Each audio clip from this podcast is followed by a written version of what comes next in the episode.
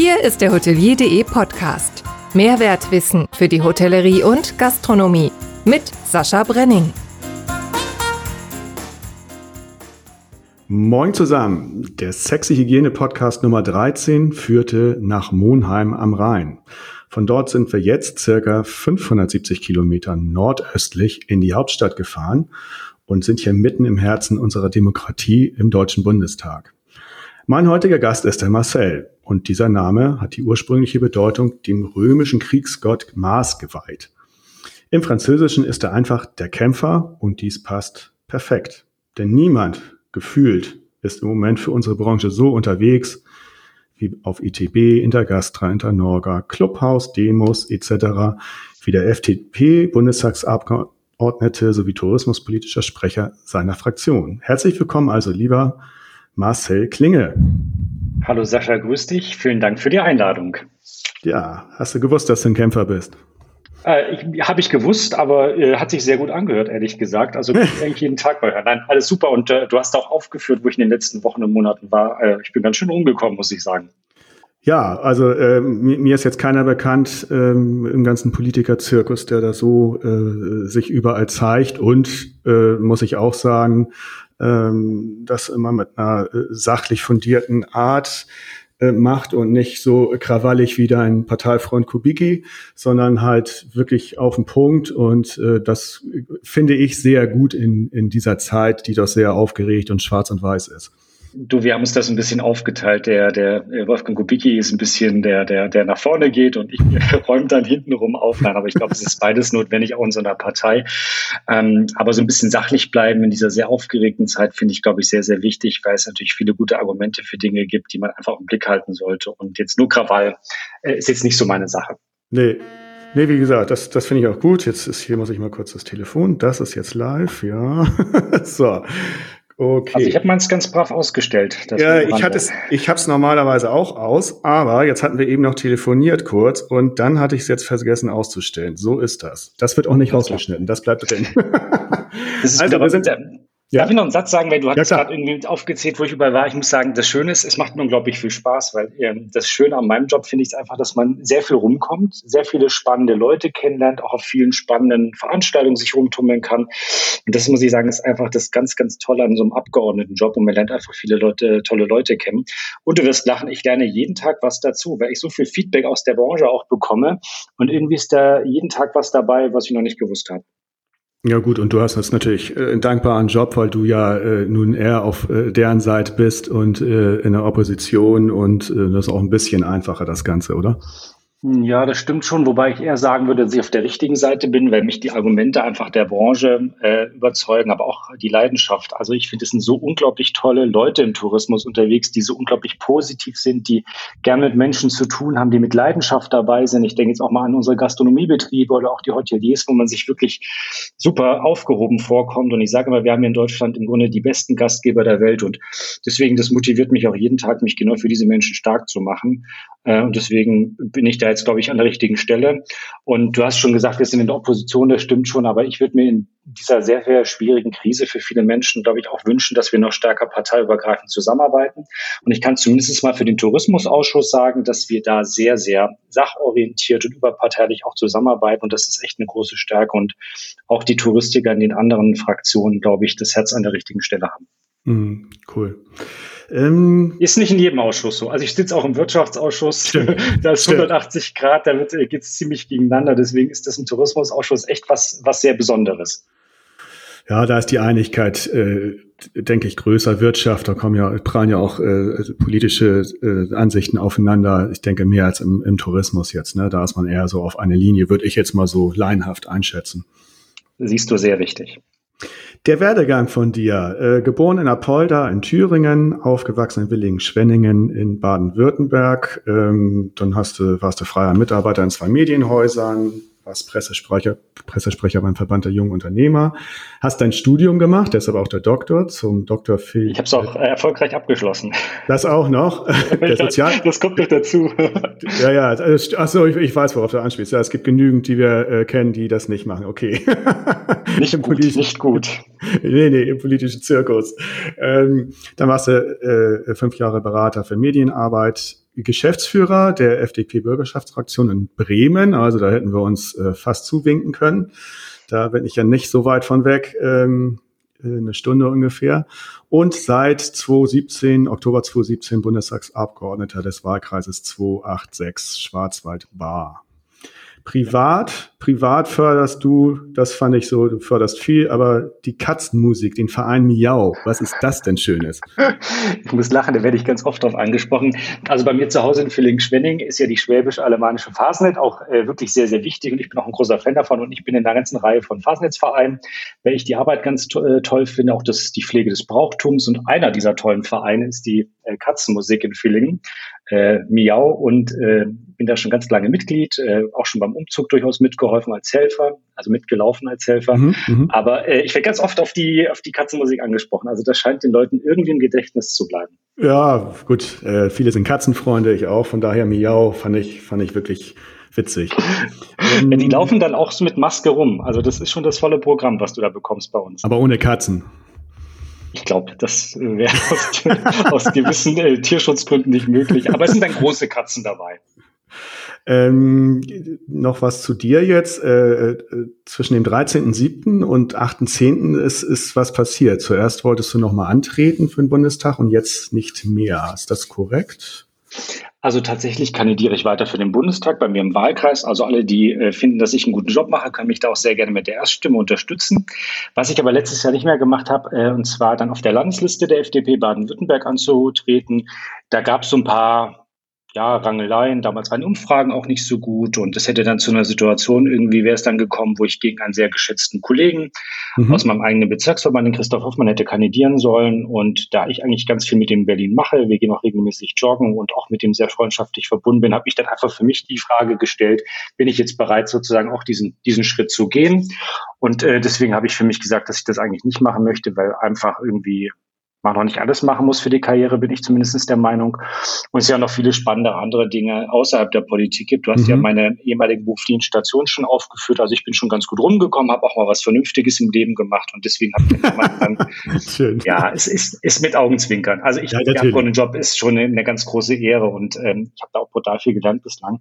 Aber damals habe ich jetzt einfach gesagt, also den Christoph Hoffmann, nee, das mache ich nicht und ähm, habe dann entschieden, einfach jetzt nochmal was, äh, wieder, wieder normal in die Wirtschaft zurückzugehen nach dieser Zeit ich würde aber unglaublich gern, Sascha, im Touristischen bleiben, weil äh, mir die Branche einfach unglaublich ans Herz gewachsen mhm. ist und so viele tolle Leute. Und ich bin mal gespannt, was da auf mich zukommt.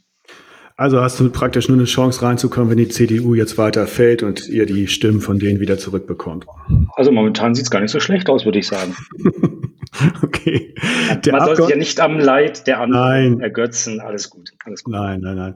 Der Abgeordnete an sich. Ähm, steht ja oft in der Kritik, äh, höre ich hier ja auch immer und überall. Und ich bin ja eher so ein Typ, der, der möchte nicht schwarz oder weiß, möchte auch äh, grau wagen.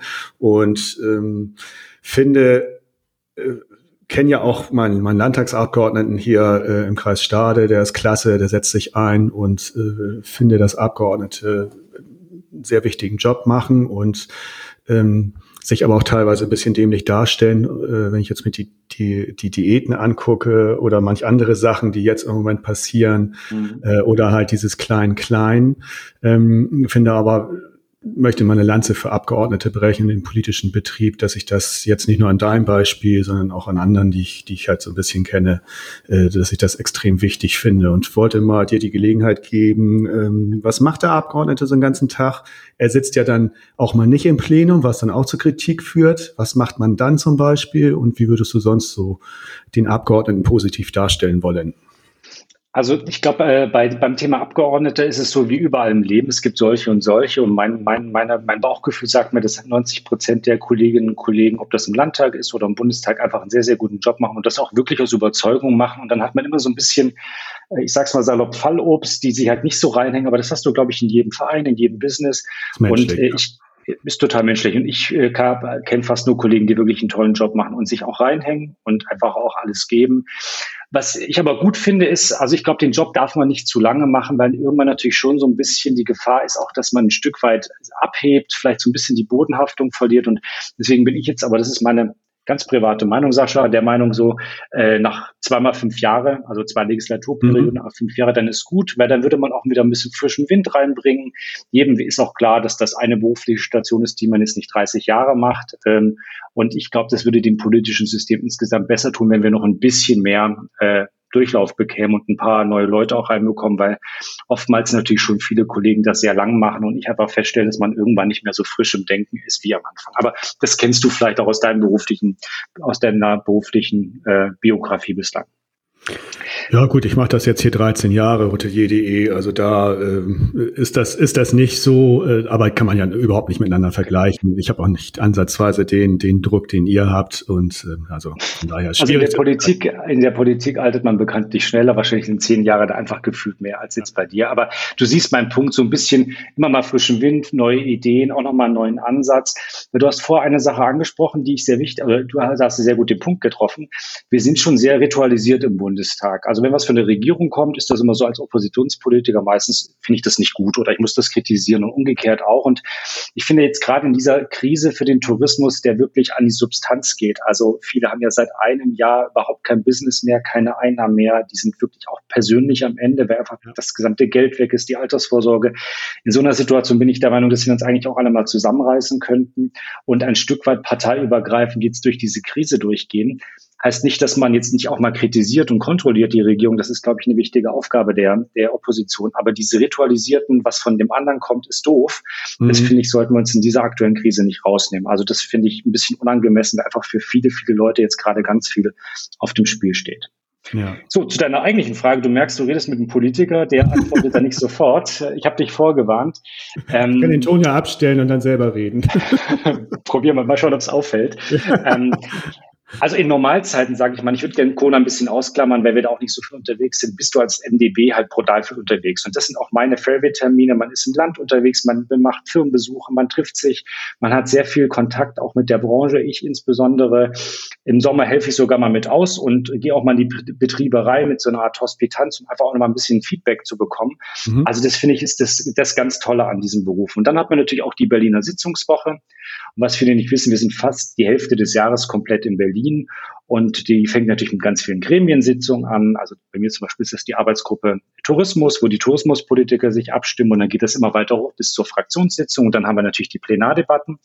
Du hast ja vorher schon angesprochen, wir haben nicht immer alle Zeit, äh, in so eine, äh, ins Plenum reinzugehen, weil wir einfach nur dann reingehen, wenn unsere Themen aufgerufen werden. Also wenn du jetzt eine Debatte zum Thema Tourismus im Bundestag siehst, sind da vor allem die Wirtschafts- und Tourismuspolitik, mhm. aber jetzt nicht die Entwicklungshilfe Leute. Und ich finde auch, dass das total Sinn macht, weil wenn wir alle den ganzen Tag im Bundestag hocken würden, hätten wir ja gar keine Zeit äh, für Podcasts wie mit dir oder für Besuchergruppen oder Schüler, die da sind. Also man kann ja so sagen, auch seinen Tag nur einmal verplanen. Äh, aber bei den großen wichtigen Debatten sind wir ja auch alle im Plenum und das sind so Regierungserklärungen oder irgendwelche besonderen Feierstunden. Also bitte nicht sagen, nur wenn mein Abgeordneter jetzt nicht gerade im Plenum hockt, ist er irgendwie eine faule Socke. Das kann ich nur negieren. Und manchmal sage ich sogar ein bisschen zugespitzt, die Leute, die den ganzen Tag Zeit haben, sich ins Plenum zu setzen vom Bundestag, die machen eigentlich fast schon was falsch. Ja.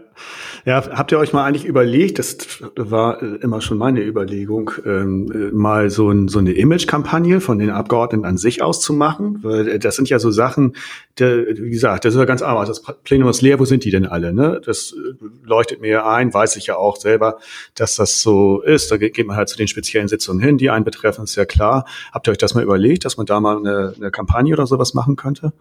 Eigentlich müssen wir das wirklich machen, weil die Frage, die du mir gestellt hast, ist die erste Frage bei jeder Besuchergruppe. Aber ich sage den Leuten, ihr hockt auch nicht den ganzen Tag im Pausenraum, sondern ihr müsst ja auch noch arbeiten. Und der Bundestag ist ein Arbeitsparlament, der in Ausschüssen tagt.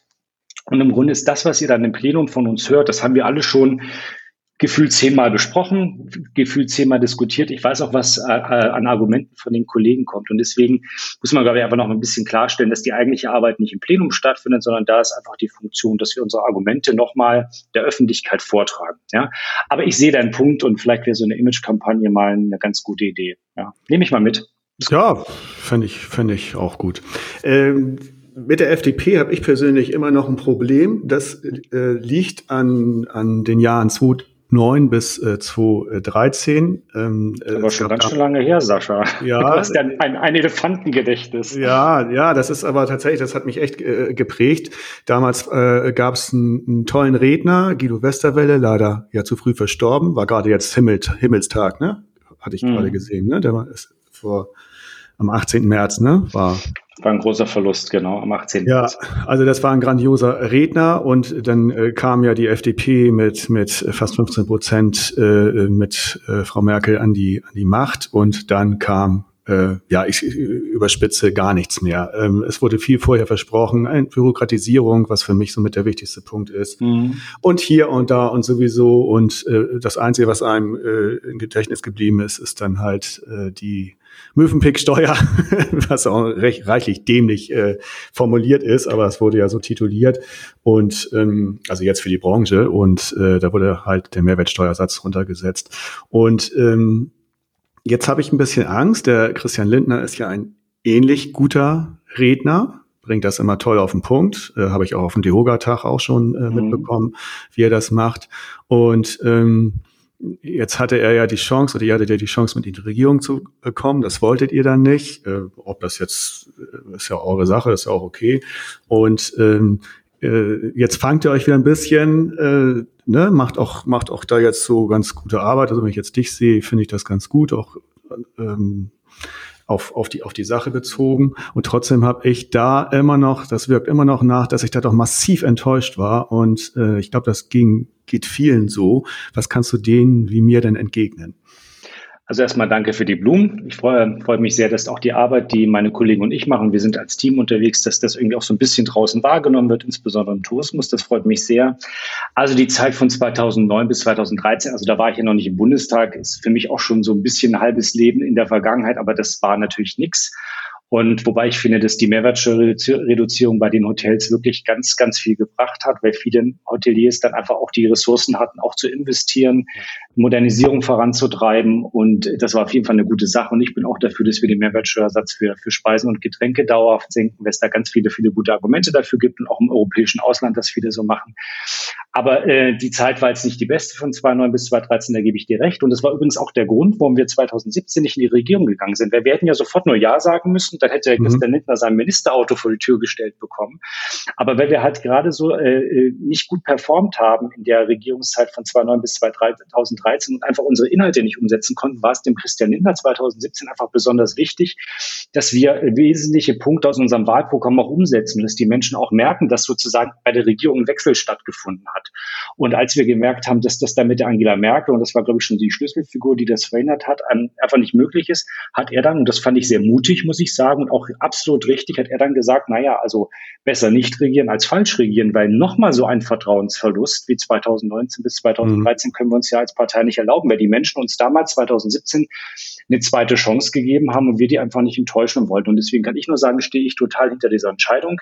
Wenngleich ich nach dreieinhalb Jahren im Bundestag auch sagen kann, es macht natürlich einfach mehr Spaß, wenn man in der Regierungsfraktion sitzt und dann einfach noch Sachen gestalten kann. Aber das ist ja irgendwie auch, äh, wird ja jedem einleuchten. Ja, klar. Ja, gut. Ähm, Aber vielleicht noch ein Satz zur FDP. Ja. Das ist ja so ein bisschen, was du, wie in jeder guten Beziehung. Äh, man hat natürlich ganz viele gute Tage und es gibt auch mal ein paar Sachen, die man nicht so mag. Aber ich finde es einfach wichtig, dass man sich grundsätzlich in einer demokratischen Partei irgendwie engagiert und auch wählen geht.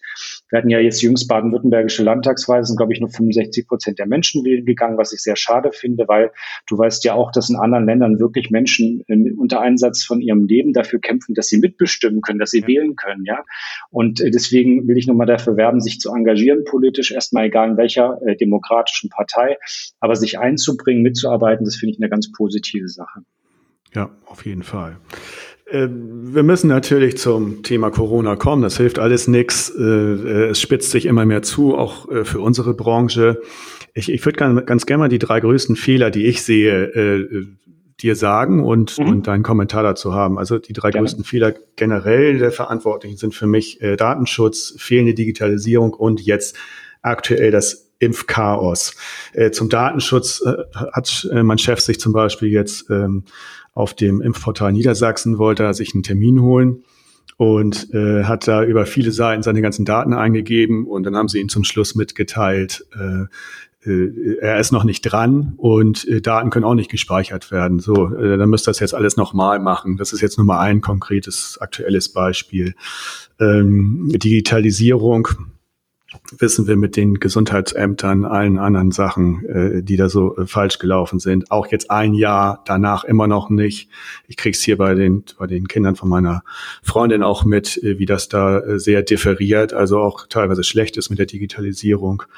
Und gut, das Impfchaos, äh, da muss man jetzt, äh, glaube ich, nicht viel zu sagen. Aber was meinst du denn zu diesen Punkten? Also das Besondere bitte für mich ist einfach, dass die gesamte Tourismuswirtschaft und ich will auch nochmal gerne die, die ganze äh, Wertschöpfungskette da auch nochmal einbringen, gedanklich, also auch der ganze Food Service, die sind natürlich im besonderen Maße einfach von Corona betroffen. Für viele ist ja seit einem Jahr irgendwie äh, das Licht aus, keine Arbeit, keine Einnahmen im Reisebereich, aber auch bei den Hotels, bei den, bei den Gastronomiebetrieben. Und das IFO-Institut hat jetzt jüngst auch gesagt, dass 80 Prozent der, der Betriebe im Tourismus insolvenzgefährdet sind. Also das will ich nochmal sagen, dass das wirklich dramatisch ist. Und deswegen hätte ich mir auch gewünscht, dass wir bei diesem ganzen Krisenmanagement auch mehr für die Tourismusbetriebe tun, weil die natürlich die Branche sind, neben dem Einzelhandel, glaube ich, die besonders betroffen sind. Ja. Ähm, du hast schon echt ein paar gute Gründe äh, genannt. Ähm, ich glaube auch, dass der öffentliche Dienst insgesamt überhaupt nicht leistungsfähig ist. Das haben wir jetzt einfach nochmal gesehen. Du hast die Gesundheitsämter angesprochen. Also wenn da noch Faxgeräte rumstehen, fragt man sich natürlich auch so ein bisschen, in welchem Jahrhundert leben ja. wir einfach. Wobei ich auch damit bekomme, dass die Mitarbeiter sehr engagiert sind. Also ich glaube eher, dass der Rahmen insgesamt nicht stimmt.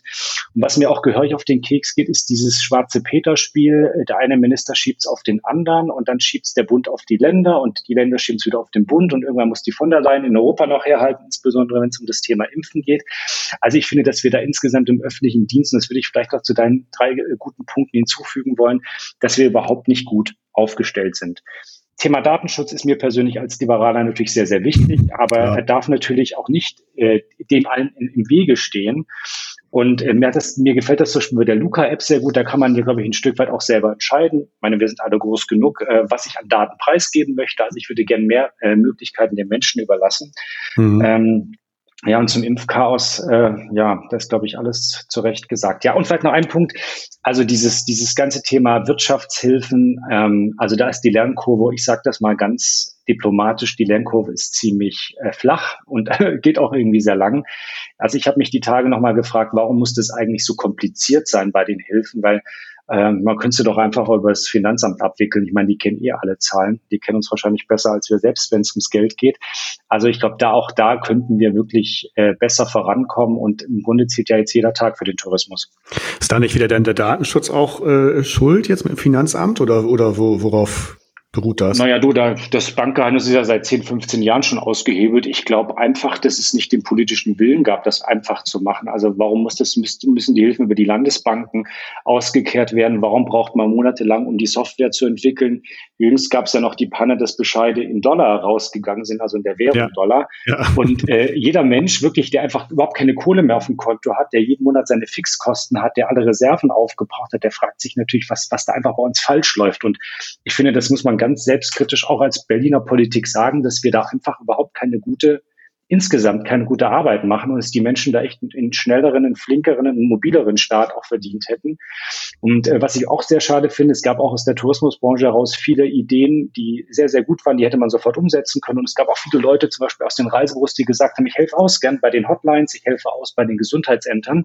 Ich meine, die wissen ja, wie man Leute auch äh, gut behandelt, glücklich macht und einen super Service abliefert. Und da hätte ich mir wirklich auch gewünscht, dass wir noch stärker auf die tollen Angebote der Branche da zurückgreifen. Mhm ja, das ist ein bisschen frustrierend, äh, wenn man das hört, dass, dass das irgendwie nicht gewollt ist. Ähm, kann ich mir gar keinen Reim drauf machen, weil will denn das nicht und warum? Hm. Also es ist so ein bisschen so ein gordischer Knoten, wie man so schön sagt. Ähm, aber ich glaube, wir brauchen einfach eine schlagkräftigere Struktur. Äh, ich sag mal so, eine, eine Ebene, die auch die Ansage macht. Ich meine, in dieser Woche tagen ja auch wieder die Ministerpräsidenten mit der Kanzlerin. Auch das sind ja ganz viele faule Kompromisse und jeder kriegt so ein bisschen was rein. Aber es gibt überhaupt mhm. keine Linie, es gibt keinen Plan, es gibt keine Vision. Und das, was ich bislang eigentlich sehr beeindruckend fand, ist, dass die Leute wirklich in Deutschland super mitgezogen haben beim Thema Corona. Sie haben, sie waren super diszipliniert, aber ich stelle fest, dass irgendwie in den letzten Wochen irgendwie diese Disziplin nachlässt, weil die Leute überhaupt nicht mehr verstehen, was da diese, diese Regierung macht. Und ich will jetzt da nicht so böse sein, aber ich verstehe manche Dinge ja selber überhaupt nicht mehr. Und ich glaube, der Schlüssel zum Erfolg äh, der Bekämpfung von Corona ist einfach, dass wir Leute mitnehmen und denen erklären, was passiert. Gut, wobei da auch, auch Grüne und auch FDP mit drin steckt, weil äh, ihr zieht ja mit Armin den Nippel durch, die, durch den Laschet ähm, in Düsseldorf.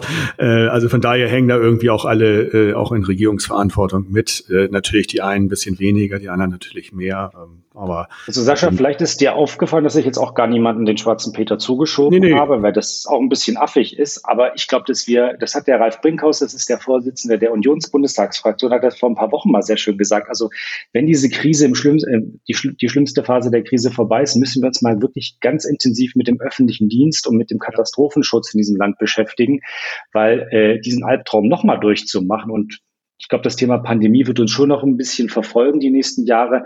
Also nochmal stehen das, glaube ich, die Betriebe, insbesondere im Tourismus, einfach nicht durch. Auch psychisch nicht.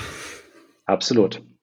Also ich habe eh ganz großen Respekt, sage ich dir ganz ehrlich, dass so viele Leute immer noch konstruktiv mitarbeiten. Ich kriege ja täglich, äh, weiß ich nicht, ein paar hundert E-Mails, wo immer noch Leute gute Vorschläge haben. Herr Klinger, ich habe da und dort. Also ich habe da großen Respekt davor, dass die Leute überhaupt noch so dabei sind, weil ich glaube, ich an, an deren Stelle schon manchmal äh, den Glauben an die Menschheit verloren hätte. Also ganz großen Respekt dafür. Absolut, absolut. Jetzt muss ich das Geräusch nochmal einspielen. So, das ist jetzt äh, die äh, Überraschungs, das ist jetzt die Überraschungsfrage. Das war übrigens, das war übrigens im Original ein Königsfasan. Den habe ich mal im Tierpark aufgenommen. Äh, genau. Und der präsentiert die Überraschungsfrage. Äh, die kommt heute von Daniel Sebastian Menzel. Das ist der Geschäftsführer des Tourismusverbandes Fleming. Weißt du natürlich, wo Fleming ist, ne? Ich habe eine Idee. Ja. Grobe. Also südlich, südlich von Berlin bis Magdeburg gehend, äh, Lutherstadt, Wittenberg äh, ist im Süden und ähm, im Osten haben wir äh, den Mellensee. Das ist äh, Fleming. Und der Daniel Sebastian Menzel, der hat äh, mir geschrieben, schon vor der Pandemie war es schwierig, Personal für den ländlichen Raum zu finden. Diese Situation verschärft sich durch die Pandemie und fehlende Öffnungsstrategie immens. Und wenn doch wieder alles offen hat, ist kaum noch Personal vorhanden.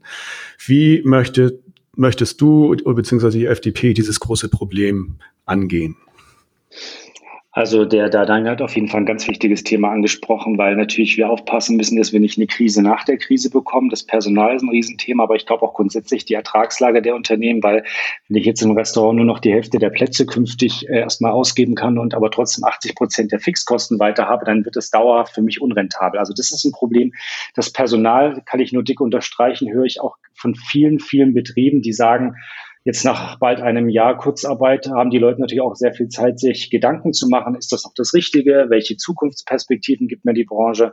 Und viele, äh, gerade gut qualifizierte junge Leute wechseln gerade. Und das müssen wir auf jeden Fall aufhalten. Ich glaube, der erste Schritt, um das zu verhindern, ist einfach eine klare Ansage zu machen, äh, wie es jetzt in den nächsten Monaten weitergeht. Mhm. Mir geht es nicht darum, ein genaues Datum zu nennen, aber wenn wir überhaupt keinen Plan haben und es gibt ja verschiedenste Stufenpläne, auch die die Branche ausgearbeitet hat, dann fehlt da einfach die Perspektive. Zweitens, glaube ich, müssen wir auch ein, ein klares Bekenntnis zur Branche machen. Ich würde mich freuen, wenn wir einen Tourismusgipfel einberufen bei der Kanzlerin mit Vertretern, einfach auch wirklich der normalen Menschen draußen, nicht nur Verbände, die sind auch wichtig, aber auch mit den normalen Unternehmern und Unternehmern und einfach mal ein Signal auch symbolisch setzen, dass wir an die Zukunft in der, also aus Politik an die Zukunft dieser Branche glauben. Mhm. Drittens, äh, das Thema Gehalt ist sicherlich eine Sache, wo sich die Branche nochmal Gedanken machen muss. Ähm, ich finde auch, dass diese, wir in Deutschland, wie will ich das sagen, ich würde mir manchmal wünschen, dass wir noch mehr bereit sind, auch für diese tolle Dienstleistung, die erbracht wird, auch für ein tolles Essen, am besten mit regionalen Produkten, dass wir vielleicht auch ein Stück weit als Konsumenten bereit wären, mehr zu bezahlen. Aber das ist so natürlich eine Sache, die der Markt erregeln muss. Aber das fällt mir auf. Ich komme ja aus der äh, Nähe von Frankreich auch. Da ist irgendwie, da ist der hat, hat das Ganze einen anderen Stellenwert. Also das würde ich, würde mich auf jeden Fall auch noch freuen. Und ich glaube, wir müssen auch gucken, dass wir beim Tourismus, bei den Studiengängen wieder mehr machen. Also da sind wir ja auch schon bei den Studienplätzen auf dem Rückzug. Und ich glaube, zu sagen, es geht nicht nur eine einfache Ausbildung, sondern es gäbe noch die Möglichkeit, ein Studium draufzusetzen, sich auch international zu qualifizieren. Ich glaube, das könnte zumindest dazu beitragen, noch mehr Menschen wieder für diese wirklich tolle Branche zu begeistern. Aber ich habe jetzt auch nicht die eine große Antwort drauf, das muss ich gestehen.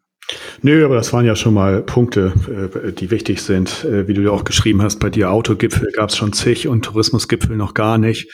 Äh, ich glaube, was auch wichtig wäre, dass aber man. Darf ich dir noch eine Anekdote erzählen? Ja. Ich, wir haben ja drei Landeshotelfachschulen äh, in Baden-Württemberg und eines bei mir in Villingen-Spetten, bei mir daheim. Und ich bin öfters dann auch vorne und der Schulleiter hat hat, mit dem habe ich das Thema auch diskutiert, weil es uns ja schon länger beschäftigt. Der hat dazu mir gesagt, Herr Klinge, äh, bei jungen Leuten haben wir oft eine gewisse, also eine ziemlich große Offenheit auch beim Thema Tourismus. Die finden das eigentlich ganz spannend. Aber oftmals sind es auch dann die Eltern, die sagen, Mensch, ob das jetzt mit der Ausbildung das richtig wäre und es ist eine Branche, die nicht so die Zukunft hat. Und ich glaube, wir müssen auch äh, flankierend noch die Eltern mit ins Boot holen ich persönlich finde es überhaupt kein Makel, wenn man in Deutschland zunächst mal eine, gute Ausbildung macht und nicht sofort studiert, weil ich bin ja viel auch in der Welt unterwegs und das äh, deutsche duale Ausbildungssystem, insbesondere im Tourismus, also da sind die alle brutal neidisch drauf. Also die ja. ganze Welt schaut da nach, nach Österreich, äh, Schweiz und, und Deutschland. Und vielleicht sollten wir uns das mal noch stärker in den, in den Kopf oder ins Gedächtnis rufen.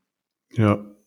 Das denke ich auch. Ähm, was der Sebastian noch, äh, Daniel Sebastian noch geschrieben hatte, äh, was noch schwierig ist, Tourismus steht angesichts der schwierigen Finanzhaushaltslagen äh, als freiwillige Aufgabe auf der Streichliste vieler Kommunen. Das heißt, da wird dann nachher auch wieder hintenrum gespart und dann geht es denen auch noch mehr an Kragen. Ne? Wäre schade, aber ich will noch mal eine Lanze für unsere Tourismusorganisationen auch brechen. Die Marketingagenturen, die sind jetzt nicht überfinanziert, wenn du das mal vergleichst mit dem Ausland. Und da muss ich ja gar nicht weit schauen. Ich schaue jetzt einfach mal Richtung Österreich, Tirol, ja. Da mhm. sind wir mit beim Marketingbudget eher im unteren Drittel. Also wir sind nicht überfinanziert. Und deswegen sollten wir alle darauf achten, so eine politische Hausaufgabe, dass diese Budgets jetzt nicht massiv eingeschränkt werden, weil man dann ja eher eine Abwärtsspirale bekommt und nicht die Spirale, die nach oben, die wir brauchen. Genau das. Was mir noch, was mir noch einfällt, zum, äh, dass der Konsument auch mehr ausgeben sollte. Es gab ja neulich von einem großen äh, Discounter die Aktion, dass äh, ich weiß nicht, ob es jetzt, ich glaube, es war Schweinefleisch ein Euro teurer werden sollte. Da haben sie einen Feldversuch gemacht, ähm, eine ich, pro Kilo, lass mich, ich weiß jetzt nicht die genaue Zahl, aber ich glaube, es war pro Kilo. Und das haben sie nach ganz kurzer Zeit wieder eingestellt. Ne? Das, das zum Thema. Der Konsument sollte auch äh, ein bisschen mehr bezahlen. Also da, ja, schwierig ist sehr, sehr schade. Ich weiß natürlich auch, dass viele Leute jetzt äh, sich nicht so teure Lebensmittel leisten können, vielleicht auch die jetzt, die in Kurzarbeit waren. Aber ich finde es persönlich einfach schade, dass wir die Lebensmittel, dem Lebensmittel an sich, aber auch dieser Dienstleistung, also wirklich der, dem Servieren, dem, dem Zubereiten, dem Kochen, dass wir da in Deutschland so ein bisschen im internationalen Vergleich dem nicht so viel Wertschätzung gegenüberbringen. Das würde ich mir einfach wünschen, wenn es die Leute auch verdient haben.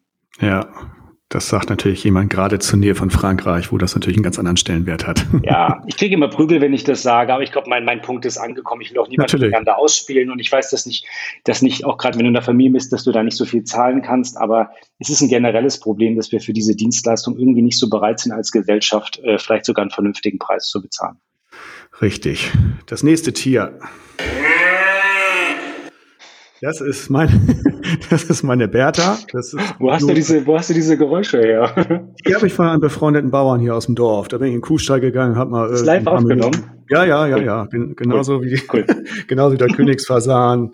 Oh, ich habe hier noch einiges anderes im Köcher, aber das kommt heute nicht mehr zum Einsatz. Okay, äh, dann wird die Sendezeit wahrscheinlich auch ein bisschen überstrapaziert, wenn du dein ganzes Repertoire auspackst. ja, ja, das ist immer so ein bisschen, bisschen Albernheit muss sein, sage ich immer. Ähm, Bertha ist meine Bürokratie-Kuh und ähm, da ist die FDP, ja, ich habe es vorhin angesprochen, da war sie damals nicht so doll, aber äh, generell wisst ihr ja auch, Bürokratie ist doof. Manche Bürokratie ist natürlich notwendig. Und äh, du hast auf deiner Seite geschrieben, Internetseite, ein Wirt gehört zu seinen Gästen, nicht an den Schreibtisch. Weniger Bürokratie, mehr Flexibilität in der Gastronomie sowie ein konsequentes Fachkräfte-Einwanderungsgesetz. Das Wort habe ich gut ausgesprochen, toll. Bin begeistert. Ähm, welche Bürokratie geht dir denn jetzt speziell, jetzt lassen wir mal Corona außen vor, besonders für unsere Branche besonders auf den Geist? Also die Liste ist sehr lang. Äh, ja. Ähm, ich kann dir auch gleich ein, zwei Beispiele nennen, aber warum habe ich diesen Spruch auf meiner Webseite gebracht? Also was mir halt auffällt, dass gerade äh, wirklich Unternehmer und Unternehmer immer stärker den ganzen Tag nur mit, mit bürokratischen Fragen beschäftigt sind und überhaupt nicht mehr Zeit haben für eigentliches Business. Und natürlich ist Bürokratie in gewissem Maße auch notwendig und sinnvoll, aber ich finde, das, das Verhältnis muss miteinander stimmen. Und ich habe mir mal eine, eine, spannende Zahl rausgesucht, dass äh, 14 Stunden in der Woche äh, die Wirtinnen und Wirte einfach mit diesem ganzen Thema Bürokratie zu tun haben. Und ich finde das ehrlich gesagt schon ziemlich viel. 14. Und, äh, 14, 14, genau, also ja, 14 Stunden. Ja. Und Tendenz, Tendenz natürlich steigend. Und ich will nochmal sagen, es gibt ja auch kein Naturgesetz, dass alles bürokratischer sein muss. Und deswegen, glaube ich, brauchen wir eine Bürokratiebremse. Aber ich habe mal zwei Beispiele mitgebracht, die aus meiner Sicht überhaupt keinen Sinn machen. Also äh, vielleicht sagen wir ja diese wunderbaren ähm, ähm, Meldescheine, wenn du ins Hotel eincheckst. Noch ja, was. klar, immer wieder äh, Thema. War, genau, bevor ich mich noch nicht so gut auskannte mit dem Thema, habe ich mir immer gedacht, Junge, ich habe doch bei der Buchung habe ich meine Daten eingegeben, wieso muss ich denn das jetzt nochmal neu ausfüllen? Und dann, als ich im Bundestag war, haben wir dann einfach mal nachgefragt, für was wir diese Hotelmeldescheine eigentlich brauchen. Und jetzt frage ich dich mal, was denkst du denn, für was die eigentlich Nütze sind? Es war, glaube ich, zur Verbrechensbekämpfung, ne? Okay, genau. Also du musst diese Scheine im Hotel ausfüllen für die innere Sicherheit. Und dann habe ich mal nachgefragt. Ich glaube, der Bund ist jetzt zwölf Jahre oder zehn äh, Jahre dafür zuständig äh, und es sind, glaube ich, jetzt zwei Milliarden Meldescheine angefallen. Und in, in 2,5 Fällen hat mir dann die Bundesregierung geantwortet, hat, haben diese Meldescheine dazu beigetragen, dass es einen Verhandlungserfolg gab. Und dann habe ich nachgefragt, ja, 2,5, wie, kommt, wie kann sowas sein? Also bei dem dritten waren sie sich nicht ganz sicher. Und ich finde, das zeigt ja diese ganze Absurdität. Und das haben wir jetzt ja zum Glück übrigens übrigens parteiübergreifend auch abgeschafft, ja. diesen Meldeschein. Ja. Das fand ich super. Ein zweites Beispiel äh, ist das Thema Datenschutz. Das hast du ja selber vorher angesprochen. Wir haben ja seit äh, ein, zwei Jahren diese europäische Datenschutzverordnung, die ja im Grundsatz sehr, sehr sinnvoll ist. Ja. Aber was haben wir gemacht? Typisch deutsch. Wir haben diese ganzen Ausnahmemöglichkeiten nicht wahrgenommen, so dass natürlich jetzt Unternehmen in Österreich äh, nicht, den, nicht das Level an Datenschutzvorschriften haben wie bei uns in Deutschland und wir uns das Leben aus meiner Sicht unnötig, un, unnötig schwer machen. Und Datenschutz Datenschutz ist ja sehr wichtig, aber wenn Leute nicht mehr verstehen, für was man Datenschutz braucht oder wenn es als, als äh, wirklich eine große Behinderung da ist, dann finde ich, wird äh, Datenschutz auch ad absurdum geführt. Ich könnte noch weitere Beispiele bringen. Du weißt ja, dass die Temperatur von Kühlschränken aufgeschrieben werden muss. Ja, das habe ich lang dokumentiert. Das ich schon gedacht, haben wir das Beispiel. I don't get it. I don't get it. Für, für was zum Teufel, ja? Also ähm, und deswegen, glaube ich, brauchen wir eine Bürokratiebremse. Und im Grunde muss man ja so rangehen, für jede neue Regelung, die wir einführen, müssen wir zwei alte abschaffen, weil ansonsten wirst du ja diesen Berg, diesen riesigen Berg an Bürokratie. Und der Mount Everest der Bürokratie, der steht in Deutschland. Ja? So. Ansonsten wirst du diesen Berg furchtbar. Äh, wirst du diesen Berg nicht abtragen können. Und manchmal muss man einfach auch den Leuten wieder ein bisschen mehr vor Ort vertrauen. Ich finde das eh jetzt auch, das fällt mir in Corona auf, dass wir oft in der Politik dazu neigen, Unternehmerinnen, Unternehmern, auch mit ihren Mitarbeitern zusammen einfach zu wenig zuzutrauen und alles so. kontrollieren zu müssen. Finde ich ja. nicht gut. Schlimm. Ja, ja, es sehe ich, sehe ich ganz genauso. Und äh, mehr Vertrauen. Von daher, äh, wenn ihr das diesmal umsetzen würdet, äh, fände ich das schön, wenn ihr irgendwie an die Regierung kommt. Ähm, das waren äh, tolle fast 37 Minuten. Du musst jetzt äh, als Abgeordneter bist du, äh, auch wenn es einige nicht glauben, jetzt äh, gleich weiter Dampf machen, woanders. Du musst noch mal Dank, was machen fürs Geld. Genau. ich danke dir herzlich, das war großartig. Äh, äh, wie geschnitten Brot lief das. Ganz lieben Dank. Alles Gute dir. Ähm, vielleicht hast du ja doch das Glück, dass du doch noch reinrutscht da. Und äh, ich hoffe, dass wir uns dann auch mal irgendwann mal persönlich direkt mal sehen, wenn es wieder möglich ist. Und wünsche dir erstmal alles Gute würde ich mich sehr, sehr freuen, weil irgendwie der persönliche Kontakt, der fehlt mir in den letzten Wochen und Monaten äh, wirklich am meisten. Und ich glaube, ich bin nicht der Einzige, dem das so geht. Ich sage vielen Dank für das coole Gespräch und für die Einladung. Hat mir auch sehr viel Spaß gemacht. Dankeschön. Bis dann. Bis dann, Sascha. Mach's gut. Ciao. Der Hotelier.de Podcast. Mehrwertwissen für die Hotellerie und Gastronomie. Keine weitere Ausgabe verpassen. Und jetzt auf www.hotelier.de slash podcast abonnieren.